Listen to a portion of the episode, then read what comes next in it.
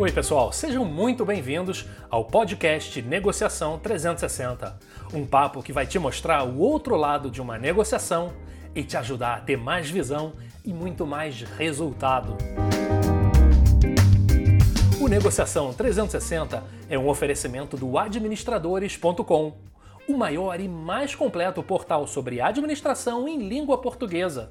Entra lá e confere uma série de ferramentas e conteúdos gratuitos para você alavancar sua carreira.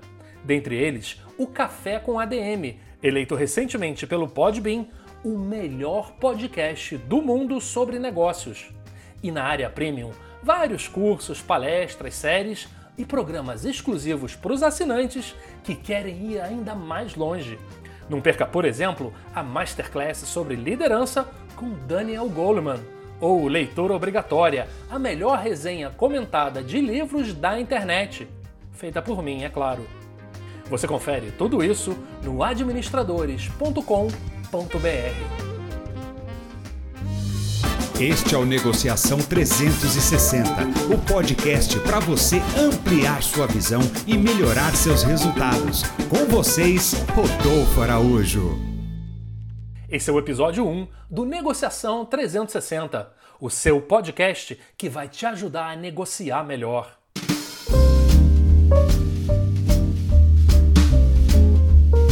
Existe um overprice mundial, ou seja, qualquer coisa que existe no mundo, de 20%. Esse foi o Márcio Mussarela, um dos maiores especialistas do Brasil em comunicação corporativa, que bateu um papo muito interessante comigo e você confere na íntegra lá no meu canal no YouTube. Além de jornalista e palestrante, o Márcio é um dos criadores do Comunica Conteúdo. Que é o que mesmo? O Comunica Conteúdo é uma plataforma de conteúdo no LinkedIn. A página chama-se Comunica Conteúdo. Você pode ver uma série de conteúdos meus, da Viviane Mansi, do William Serantola, sobre comunicação com a liderança, com empregados e com a empresa como um todo. E o que comunicação tem a ver com negociação, Márcio?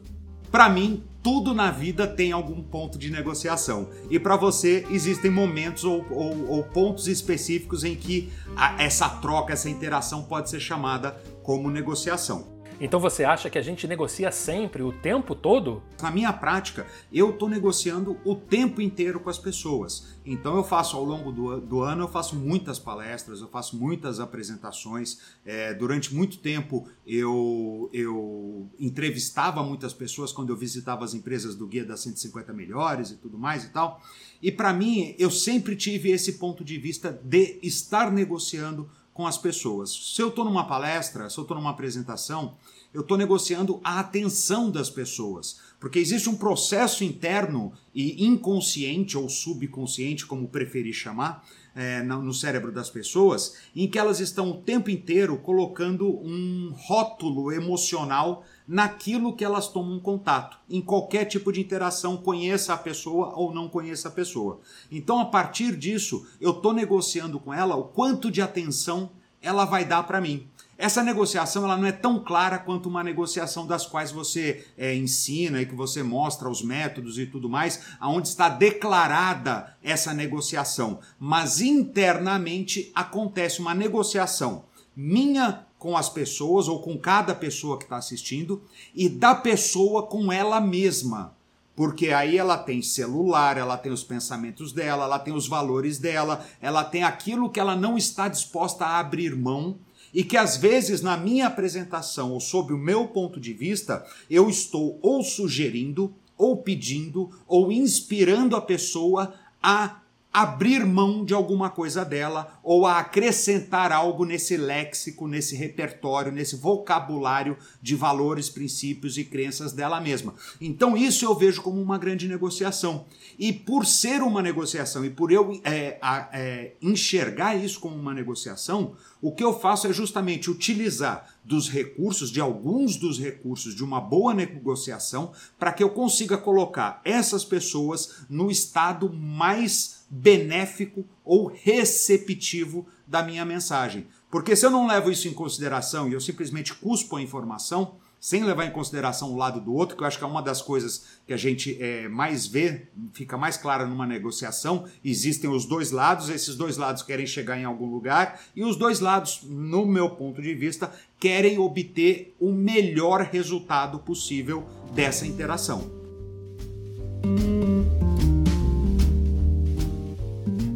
Negociar a atenção é um conceito extremamente interessante e realmente talvez a gente faça isso o tempo todo, mesmo que de maneira inconsciente. Mas e na hora de negociar valor? Quando a gente precisa resolver com o cliente quanto ele quer pagar pelos nossos serviços? O que, que entra em jogo? Vou te contar uma história muito rapidinha. Uma vez um cliente estava um cliente estava negociando comigo e estava chorando, chorando, chorando.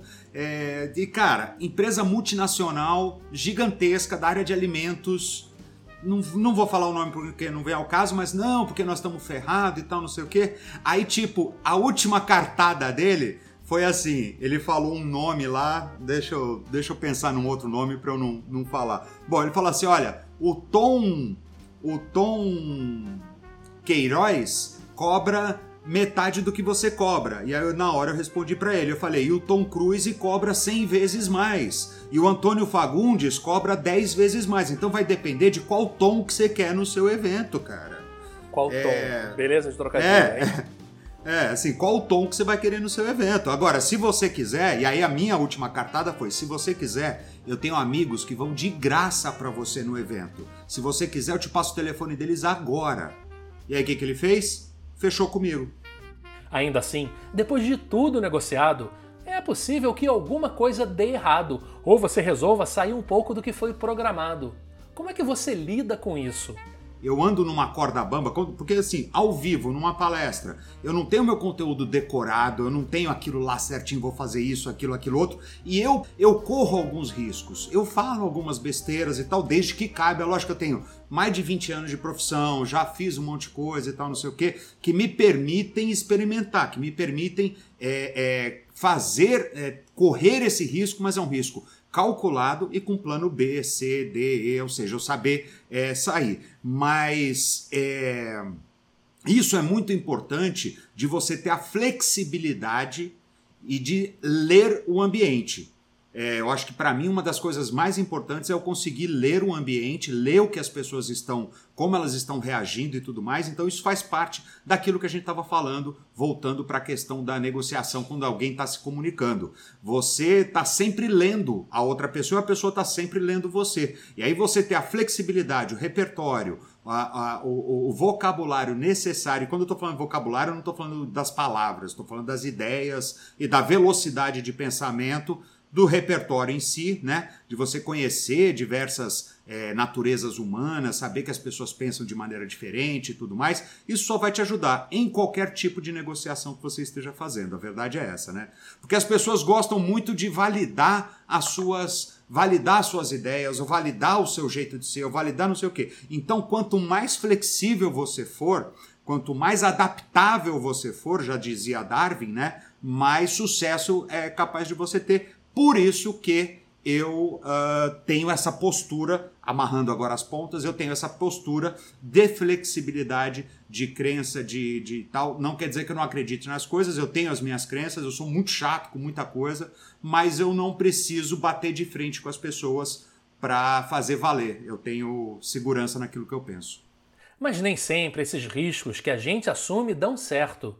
Algumas vezes o tiro sai pela culatra e dá tudo errado. Conta pra gente aí, Márcio, uma situação em que uma negociação sua deu tudo errado.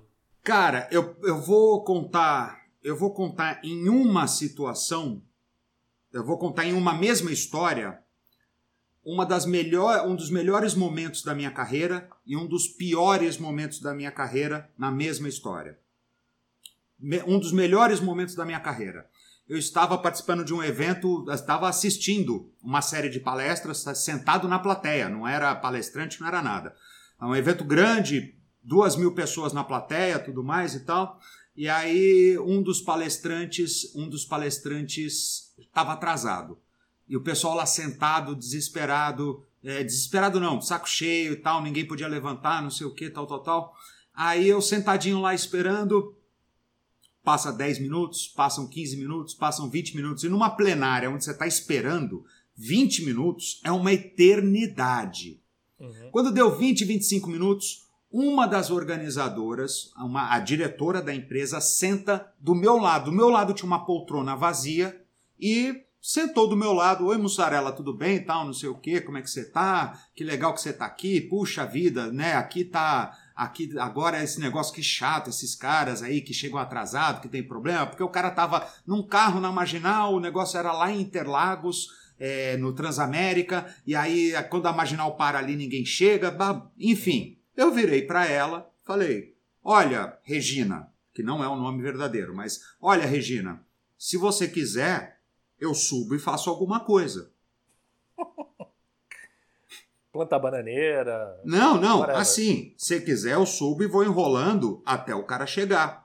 Uhum. Ai, você faria isso, Mussarela? Lógico que eu faria. Pô, não deu outra. Ela chegou, falou com o MC, o MC me anunciou, senhoras e senhores, e agora com vocês, Márcio Mussarela. E eu entro no palco e eu faço uma palestra de 45 minutos, cara. E aí eu conto a história para as pessoas de que eu estava sentado ali na plateia, porque aí eu fui aproveitei o, o, o, momento, falei, gente, eu estava sentado aí igual vocês, esperando e tal. Aí a Regina veio falar comigo. Eu falei, meu, vocês quiserem eu subo e tal, não sei o quê. E aí o pessoal comprou a ideia, gostou, interagiu, interagi com a galera. Fiz a minha palestra quase que inteira. Pô, para mim foi uma puta oportunidade, negociação campeão, dos melhores momentos. No final fui aplaudido de pé. Aí chegou. Foi, foi um risco, né? Foi um risco. Não, o risco. Pô, risco, calma, que aí você vai entender. Aí chega o palestrante, o palestrante sobe no palco, senta numa poltrona que está no palco para esperar eu terminar. E o palestrante era um daqueles figurões, um dos gigantes da palestra no Brasil.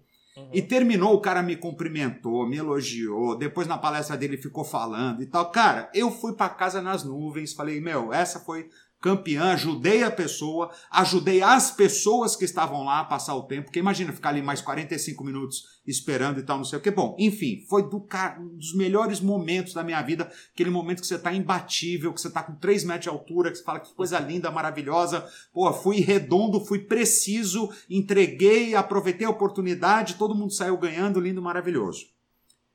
Dois anos depois, eu fui contratado para o evento. Uhum. E aí eu estava para fazer o, uma mediação de uma mesa redonda num dos, num dos negócios lá. Aí, antes desta mediação, tinha um gigantesco, gigante, pensa no maior, gigantesco, pode ser até internacional, gigantesco palestrante que está atrasado. Ixi. Já vi esse filme, né? Lotão, lotado, lotado o auditório, cheio de gente, cheio de executivo, não sei o que, tal, tal, tal. E eu lá quietinho. Vem o CEO da empresa falar comigo. Mussarela, isso aí sim, já tava 10, 20, 30 minutos. Vem o CEO falar comigo, Mussarela, você não sobe lá para fazer alguma coisa? Falei, opa, pra já. Sou, eu sou o cara. Eu sou o cara que inventou esse negócio agora de atrasar e, e de salvar pessoas, vocês. As pessoas já se atrasam de propósito quando já sabem é. que é, né? Quando sabem que eu estou aqui e tal, não sei o quê. Uhum. E aí, Rodolfo, eu entrei no palco e eu fiz exatamente a mesma coisa que eu havia feito dois anos atrás. Hum. Silêncio na plateia. E aí, quando a coisa não dá certo, você começa a dar outros estímulos para ver o que está acontecendo, onde que eu estou errando. De repente, eu comecei a interagir com as pessoas e isso aí, assim, as pessoas ficarem esperando mais tempo do que da outra vez. Mas eu vou, vou te contar, vou te elucidar depois. De repente, num foco assim da plateia, duas mil pessoas começam um. Essas quatro, cinco pessoas viram dez que viram 100, Contaminou, que viram né? mil, que viram duas mil, e eu sou vaiado, mas assim, vaiado raivosamente por duas mil pessoas. Foi o pior dia da minha vida. Eu me senti o, o pior.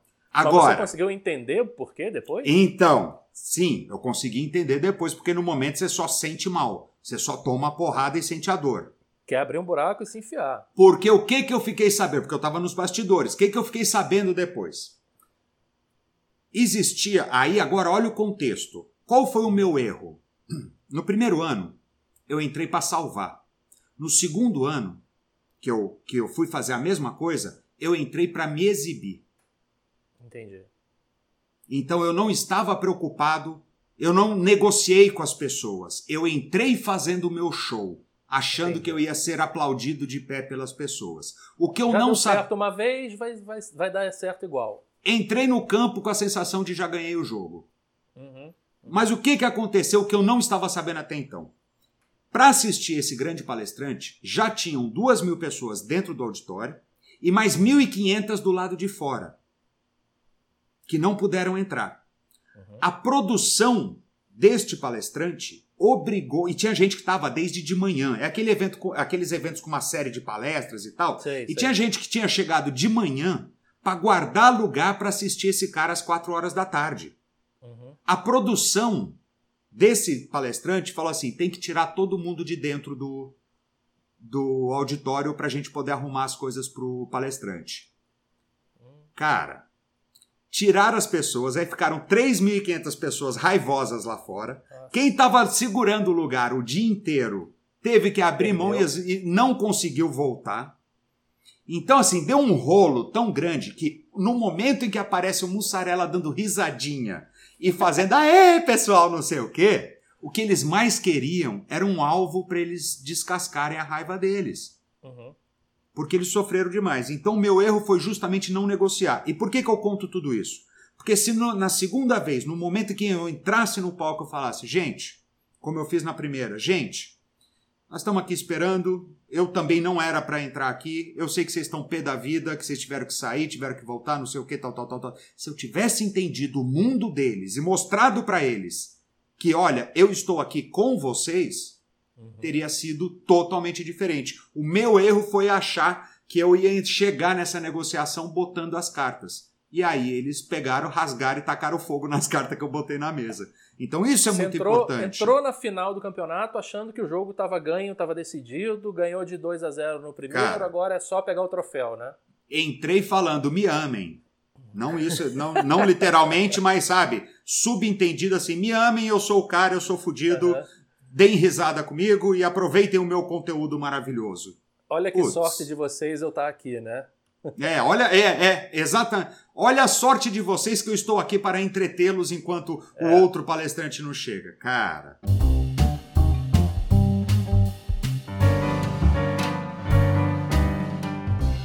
É um erro típico de negociação que a gente comete quando acha que o acordo em si é mera formalidade. Basicamente, é um problema de planejamento, porque as situações mudam sem que a gente seja avisado. Ora, as palestras tiveram um intervalo de dois anos entre uma e outra, o contexto era outro, mas a gente acaba ligando o piloto automático da mesma forma. É um problema de falta de leitura do público de informações. Será que nesse caso o Márcio tinha as informações e interpretou errado? Não, eu, eu não tinha as informações exatas, eu não sabia o nível de ira que eles estavam, mas eu já sabia que a coisa estava atrasada. E assim, na verdade, o erro foi totalmente meu, porque eu simplesmente é, é, não levei em consideração os outros. Eu, eu, eu, eu acho que o maior erro foi esse. Eu entrei, eu entrei só pensando em mim. Eu não pensei em momento nenhum no outro. Eu estava só revivendo aquele momento de dois anos atrás e eu estava só com o- o- o- a minha mente nas palmas em pé lá no final.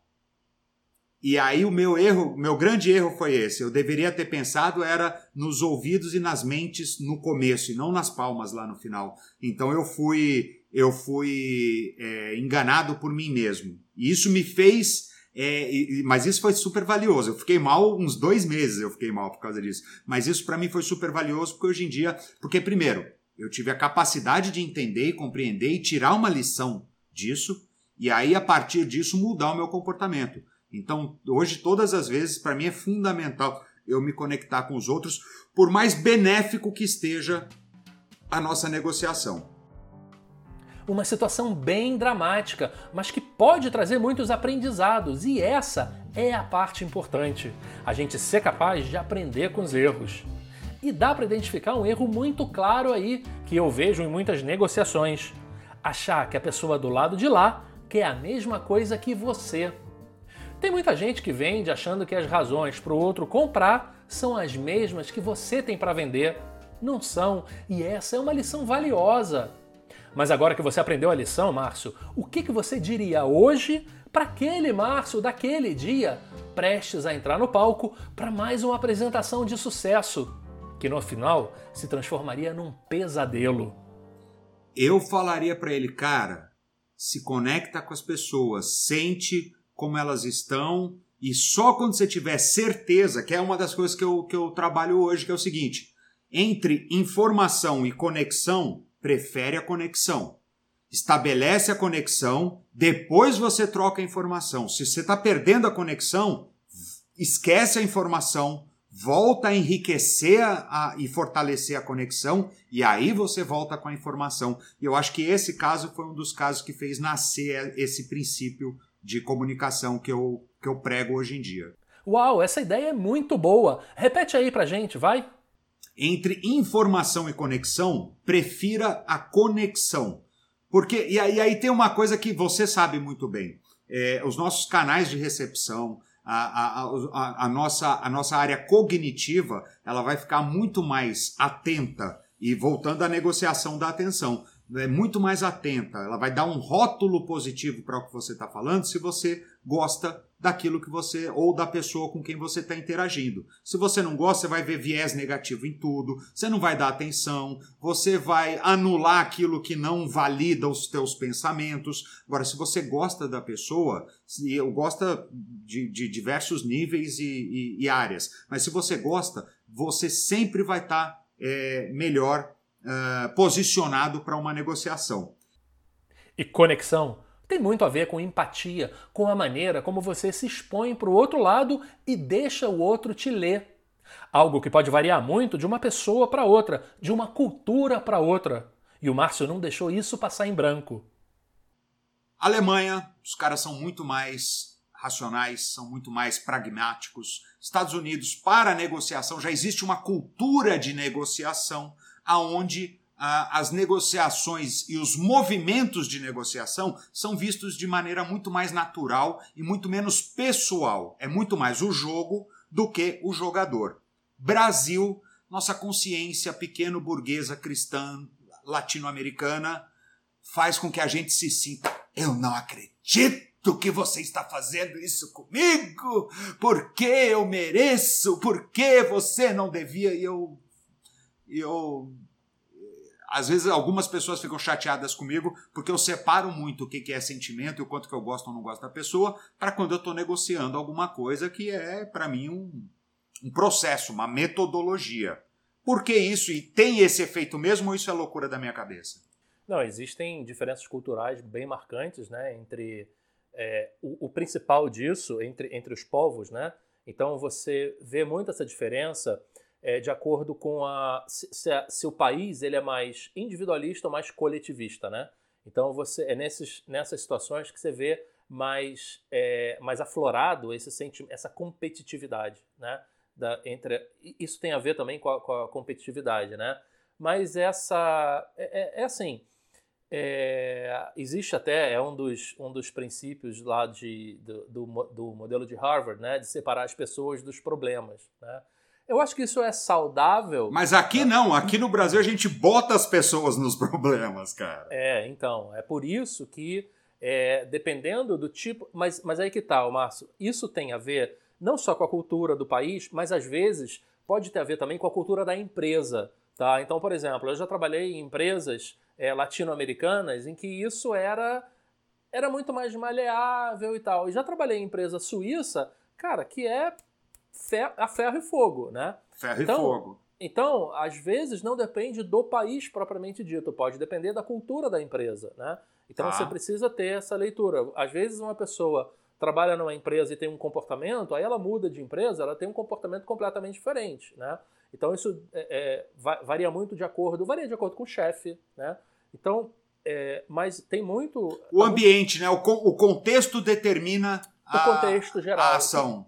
O contexto geral, que não necessariamente vai ser, é, vai ser 100% influenciado pelo país, né? Então, muitas vezes você tem a cultura da empresa, né? Então, tem gente que fala assim, ai, ah, não, mas lá é uma empresa coreana, então eles tratam isso de uma outra... Pô, mas só tem brasileiro trabalhando lá. Não, mas é a cultura coreana. A cultura, né? é. É, então você tem... Aí, aí você tem questões, por exemplo, é, você tem alguma, alguns países, né, que são é, tipicamente mais liberais né, no sentido da aplicação das regras. Né? Tá. É, é, um eufemismo para dizer que a empresa é uma bagunça. Então, tem uhum. empresas que são assim. Né? E, aí, que, e aí que eu acho que é o, o ponto interessante da discussão é o seguinte: tem muita gente que fica né, fazendo julgamento de valor sobre isso. Ah, mas está certo, está errado, está certo, está errado.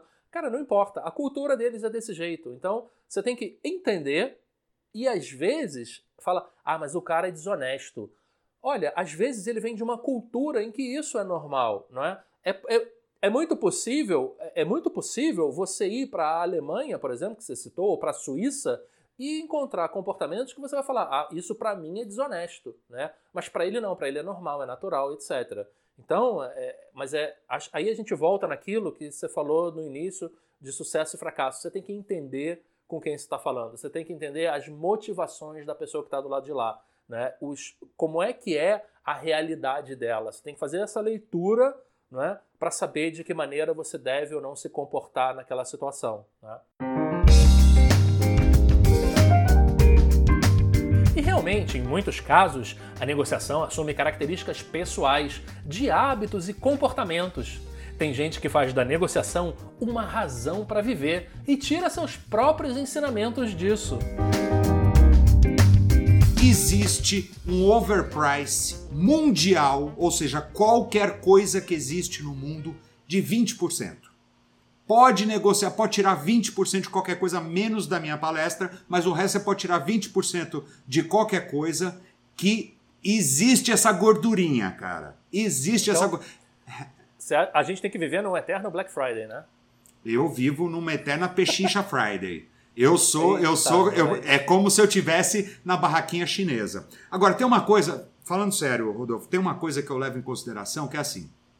Muitas vezes a gente percebe que a outra parte, eu percebo que a outra parte, ela quer ser, ela tem um quesito, ela tem uma premissa emocional que precisa ser alimentada para que eu consiga avançar na negociação, seja negociar atenção e tal, ou seja, se eu quero trazer uh, se eu estou conversando com um cara que se julga ou quer ser mais é, intelectual do que eu, ou quer ser mais erudito, ou está competindo de alguma maneira e tal, não sei o quê, eu normalmente ofereço a ele, elevo o status dele para que ele se sinta à vontade, eu dou para ele aquilo que ele precisa. Uma outra situação para que eu possa negociar melhor com ele. Segunda situação. É um pouco, é um pouco daquilo que eu falei, né? Não, não cabe a você julgar se está certo, se está errado não, é, é, é, isso. Beleza, então vamos lá. Isso, então. Né? Segunda, é, segunda coisa, por exemplo, que eu vejo disso é a pessoa quer ter a sensação de que ganhou um desconto. Nem que para isso você tenha que cobrar mais caro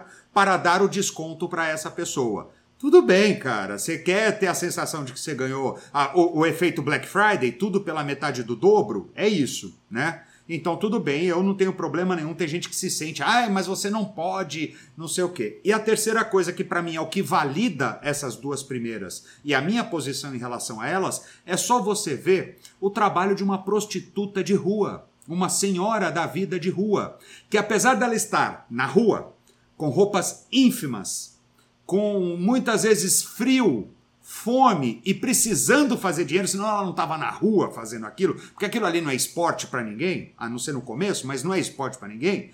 Quando é, é, quando o cara, quando o cara para do lado da, dela, o que que ela faz? Ela faz de difícil, ela não vai direto, ela faz de difícil para que ela para que ela proporcione a sensação de conquista pelo outro lado. Uhum. É, Para mim, isso é o perfeito. É eu, a prostituta eu, se fazendo de difícil. Eu, eu daria outro exemplo. Quê? Eu daria, eu daria um outro exemplo, que era aquele da. É um exemplo bem célebre da, da, daquela mistura para bolos que foi lançada né, no, no começo do século passado, né, que a, a, o negócio não vendia porque as donas de casa se achavam fraudes, né? Falavam, não, mas isso aqui, pô, o bolo, ninguém conseguia diferenciar um bolo do, de pacote é. de um bolo feito em casa, né? E não uhum. vendia e tal, e elas não se sentiam bem com aquilo. Até que eles resolveram tirar os ovos e o leite do. do ou seja, dava mais trabalho para fazer, mas elas Para que elas tivessem a sensação. A sensação de... de... que é uma dona de casa de verdade, que está né, o dever cumprido e etc. Né? Então, é, isso, isso, isso tem a ver aí com a com dar à pessoa o que, que ela, aquilo que ela quer, independentemente de você concordar ou não, né? Então é aquela história. Tenho um amigo que negocia pipoca com pipoqueiro. Cara, Sim. 50 centavos, não é possível que aquilo faça diferença na vida dele, mas é a é. satisfação. Né? Eu faço e, isso. E na boa, puto, chato demais. Ah, então, então quando eu for falar desse exemplo, eu posso dar o seu nome, né? Pode dar o meu nome. Mussarela, o Mussarela, ele tenta Ó, tirar um amigo, 20%, 20 é. de tudo no mundo. E o papo estava indo muito bem, vários temas interessantes, vários bons assuntos para discussão. E eis que esse aqui que vos fala fez sua primeira tentativa frustrada de encerrar a entrevista. Mas eu queria aqui agora, para encerrar, acho que a gente é, é, tomou bastante. A gente já navegou por vários temas e, e acho que deu uma uhum. visão muito legal sobre negociação, sobre a importância da negociação no teu dia a dia, na tua profissão. Sim. A importância uhum. da negociação para quem precisa se comunicar e vice-versa, né? Sim. A importância da comunicação para quem quer negociar melhor né? Então, eu sempre tenho, é, nos meus cursos, eu sempre tenho uma parte que eu dedico à comunicação. Eu acho que não adianta nada você entender tudo de negociação, saber fazer um bom planejamento, é, traçar uma boa estratégia. Se na hora ali do cara a cara, do, do, do sabe, do vamos ver, você tiver uma, uma baixo skills ruins de negociação, né? É o momento que você pode pôr tudo a perder. O que, que e... você acha de roteiro? Você, você gosta de, de quem usa roteiro? Roteiro para negociar? É, aquelas sequências, que palavras usar e tal. Qual que é o teu Olha, pensamento sobre isso? Eu acho que você precisa ter um, um, um macro planejamento, tá? Acho que você precisa Saber mais ter... o, o, conceito, né? É, você precisa ter uma estratégia, tá? A tática você vai ter que definir na hora, tá? A execução, você... É, porque é, existem muitos elementos que você não tem como prever. Então Sim. você precisa saber se adaptar na hora, tá? Não adianta você querer planejar do início ao fim, se porque a pessoa que planeja do início ao fim, se chega num momento em que alguma coisa acontece diferente, ela não sabe o que fazer, ela congela. Já não né? sabe, já não tem o que fazer, né? Já não sabe o que fazer. Então você precisa sim ter um planejamento, mas num nível macro, tá? Então uhum. é, é, o que você quer, o que você precisa, o que você até onde você está disposto a ir, quais são os seus limites, seus valores de reserva, etc, etc. Agora, o, o, a, a, o fino ali, os ajustes finos você tem que fazer na hora. Isso aí não tem muito jeito, né? Então, mas tem que ter um, um, um planejamento, tá? É, então a gente acho que a gente teve aqui, é, é, até porque, ó, eu fiz um roteiro aqui da, de, de, conversa e, cara, tu avacalhou tudo aqui, né? Então não, não consegui seguir nada aqui. Então não, não tiquei nada aqui, tá? Ficou, tá vendo, pessoal? Várias, Tá vendo, pessoal? Eu sou tretado com ele. A minha, o meu objetivo aqui nessa conversa era estragar completamente esse conteúdo. Consegui, consegui. E isso levou a uma parte que estava no script que eu ainda tentava seguir. Antes da gente encerrar aqui, eu queria fazer um, um, um bate-bola um, bate rapidinho aqui. Te tá. pedir algumas dicas aí para o pessoal que está acompanhando a gente, tá? Então, ok. Primeira coisa, um livro recente que você leu e que você gosta, que você gostou e você queria indicar para as pessoas e por quê? Cara, livro recente assim, eu tenho, eu, eu, ando numa fase muito livro técnico, pouco livro de entretenimento, sabe? Eu já tenho Ele tá uma com tem... vergonha de falar dos livros de autoajuda dele. Tá bom, lê, pequeno, pequeno, é pequeno príncipe, pequeno... Não, vamos lá. Livro técnico. Não, agora você vai ficar. O é... que, que é um livro técnico bacana aí? Não, olha aqui, ó. É que é muito. É nicho demais, mas deixa eu pegar um negócio que seja bacana. Pera só um minutinho. Deixa eu ver aqui o que, que eu tenho que eu acho. Não, aqui, ó. Boa, para manter, para manter o nosso, manter o nosso dentro da nossa conversa, To Sell is Human. Por que, que eu gosto desse livro? É o livro do Daniel Pink, ele fala que vender é, é humano, é, é, da natureza humana. Se você olhar esse livro aqui de cabo a rabo, é um livro de comunicação. É um livro que tem uhum muita coisa sobre comunicação e se você quer entender o quanto que a comunicação impacta nas suas negociações, nas suas vendas, e não é só você vender uma coisa, é você se vender ou você vender é, uma ideia ou qualquer outra coisa, e o quanto que a comunicação pode ajudar, então eu vou deixar esse livro aqui, não é recente, eu não, não li... É, é, ele tem no Brasil, Rodolfo? Ele está esgotado, ele foi lançado aqui, o título é Saber Vender da Natureza Humana, péssimo é. título, péssimo Não, título. horrível, horrível. E, mas ele está esgotado, porque é, eu, eu cheguei a fazer alguns trabalhos junto com o Daniel Pink, né? E, uh -huh. e teve uma vez que ele estava dando um curso, ele foi dar um curso em Portugal, ele não, o, o a equipe dele, né? O pessoal Sim. que cuida dos cursos dele, e eles me pediram para comprar aqui o livro e mandar para lá, e não tinha. Então esgotou. O Drive foi, foi relançado recentemente, né? Uhum. Mas o Saber Vender é, virou raridade, né? É, é não, mas, vai, mas vale eu, a pena. É, eu, eu, eu, acho, eu acho um livro muito legal porque ele fala da, ele fala da mudança de perfil dos vendedores, né? Que, é, que o perfil por conta da Por conta da mudança de perfil dos compradores. Dos compradores, exatamente. Porque é, muito do que os vendedores faziam no passado era gerenciar a simetria de informação, né? Então eles ah. eram os donos das informações e quando isso acabou eles não sabiam o que fazer, né? Exatamente. Então tiveram muitas vezes que se reinventar e eu esse livro fala exatamente disso, muito muito interessante, excelente dica. Dá uma dica pra gente de série, filme que você tenha visto recentemente que seja bacana. Cara, uma série muito legal que acabou de lançar a quinta temporada e eu tô esperando a minha esposa chegar na quinta temporada para eu poder assistir com ela. É a série Vikings. E aí Vikings. lá é Vikings na Netflix é muito legal. Uh, ah, para quem é. gosta de Game of Thrones e esse tipo de coisa, é, é, eu acho que é até melhor do que Game of Thrones. É, vamos ver como é que vai ser o final do negócio. Mas é treta atrás de treta atrás de treta, negociando terras, riquezas e etc. E acho que é muito Cara, legal. Eu é, me sinto, eu me é uma boa diversão. quando as pessoas falam disso, porque eu não vi nem Vikings nem Game of Thrones. Eu acho que eu sou uma das três pessoas no Brasil que não assistiu Game of Thrones. Mas isso aí é legal. Essa, como é que você negocia com a sua esposa essa corrida aí que vocês ficam apostando de quem viu mais episódio que o outro? É complicado. Aqui em casa isso dá uma briga danada. Isso. Hum. Não, na então, verdade, eu, a, gente, trabalha, a, gente, a gente trabalha com créditos de visualização. Já que. é igual crédito de carbono, você entendeu? Uhum, a pessoa que vai que, que, que excede na coisa dá, pode vender créditos de visualização para outra. Isso me dá o direito de eu começar uma outra série que ela gostaria que eu esperasse, mas eu vou começar porque afinal de contas eu estou esperando ela chegar na minha e, e é assim que é. Ô, Márcio, o que, você acha mais difícil? Negociar com uma plateia furiosa porque o palestrante está duas horas atrasado ou negociar com a esposa? Mais difícil é negociar com a esposa, sem dúvida nenhuma. Sem dúvida nenhuma. Você vai lutar com uma pessoa numa determin... em jiu-jitsu e a outra pessoa sabe lutar jiu-jitsu. Então, se vocês estão dentro das mesmas regras, fazendo os mesmos movimentos e a equiparação é a mesma. Então, é muito mais é, é, é muito mais proveitoso para as duas partes e é muito mais Entendi. gostoso. Aí você pega uma pessoa que você vai brigar na rua, a pessoa não sabe nada, ela pega um pedaço de pau, taca na tua cabeça, ela tiver um revólver, ela, ela atira em você e tal, não sei o quê. Então você não sabe, você está sendo sempre surpreendido pela falta de regra.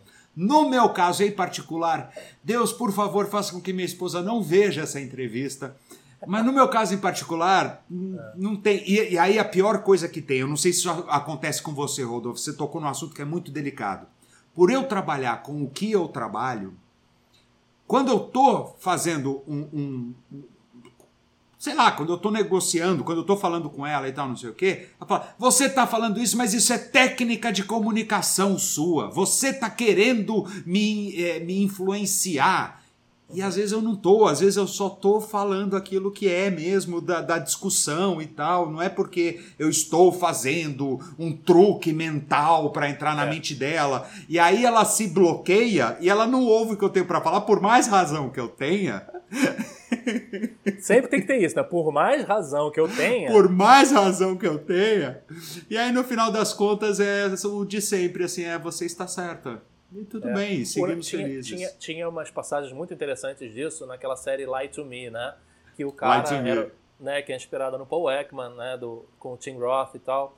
E o cara, ele tinha essa, essa, ele fazia essas leituras das pessoas, que isso é uma coisa que não, que não existe, né? O, o, livro, o livro recente do Gladwell, o Talking to Strangers, ele fala muito sobre isso, mas é, ele vivia sempre esse dilema, né? De, é, por exemplo, a filha dele vinha e falava assim, não, eu vou dormir na casa da minha amiga. E ele sabia que era mentira, né?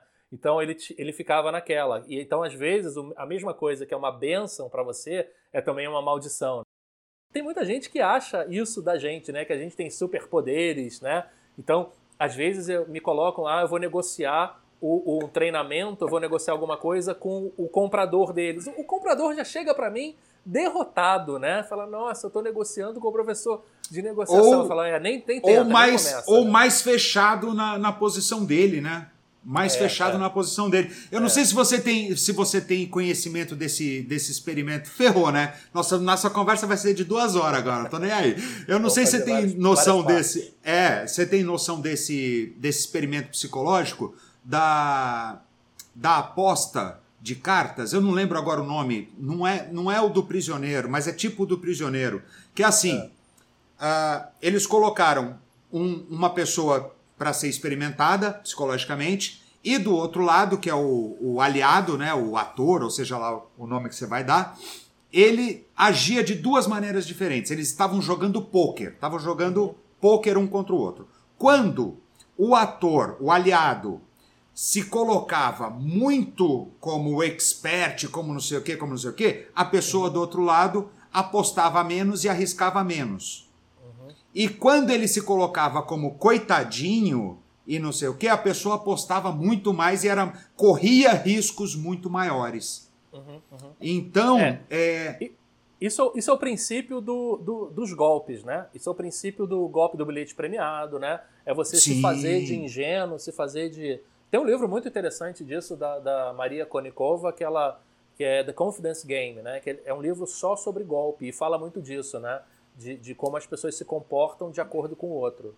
Exatamente. Então eu acho que tem muito disso. E aí, assim, é, muitas vezes eu acabava me colocando, eu acabo me colocando muito mais como mais inocente ou mais ou deixando que a pessoa tenha algum ganho imediato em cima de mim para ela que se, se sinta confiante para negociar é. comigo, porque caso contrário é isso. Ah, você é. tem técnica, você tem isso, você está tentando me enganar. E aí é que eu acho que está uma coisa muito importante da gente falar, Rodolfo. Eu acho que o fato da gente conhecer e da gente saber é, transforma a gente em, em, em negociadores muito mais uh, responsáveis, responsáveis uhum. do que aquela pessoa que aprende uma coisinha e quer ser o malandrão, o manipulador, o que vai enganar as pessoas, porque você engana a pessoa uma vez, cara. É, exatamente. E é, é porque assim, a questão da responsabilidade eu acho que ela, ela, ela, ela é importante, ela é latente, porque você sabe o que você está fazendo, né?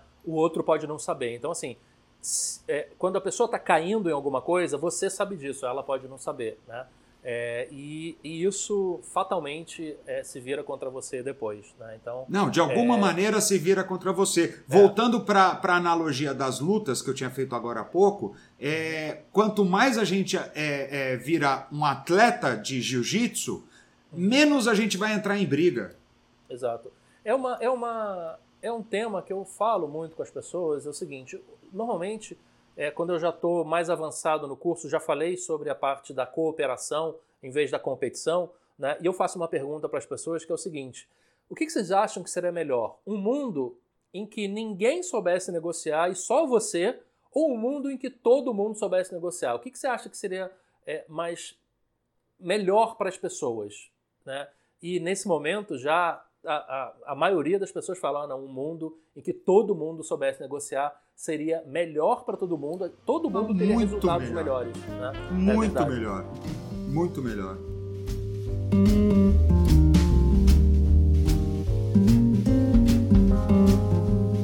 Foi um papo muito legal, no que a gente concordou e também no que a gente discordou. É, as nossas conversas elas sempre são muito é, ricas e elas sempre trazem coisas, insights e, e tudo mais para mim. Eu gosto muito, gosto muito de conversar com você. Muita, eu, não, eu acho que eu nunca te falei isso, Rodolfo. Existem muitas coisas com as quais eu não concordo com você. E eu adoro quando isso acontece porque isso amplia a minha visão de mundo, isso amplia a minha maneira de enxergar as coisas, mesmo que seja para depois ou validar ou contrariar aquilo que eu penso. Então acho isso muito legal.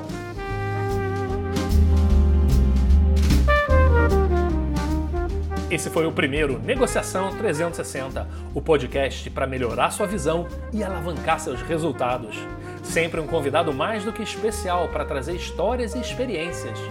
Hoje tivemos aqui o comunicador corporativo Márcio Mussarela. Diz para mim o que, que você achou. Vai lá no negociação360.com.br e deixa o seu comentário. Não deixa de conferir a versão completa da entrevista no meu canal no YouTube, youtube.com c Rodolfo Araújo CC. Muito obrigado pela sua audiência e até a próxima!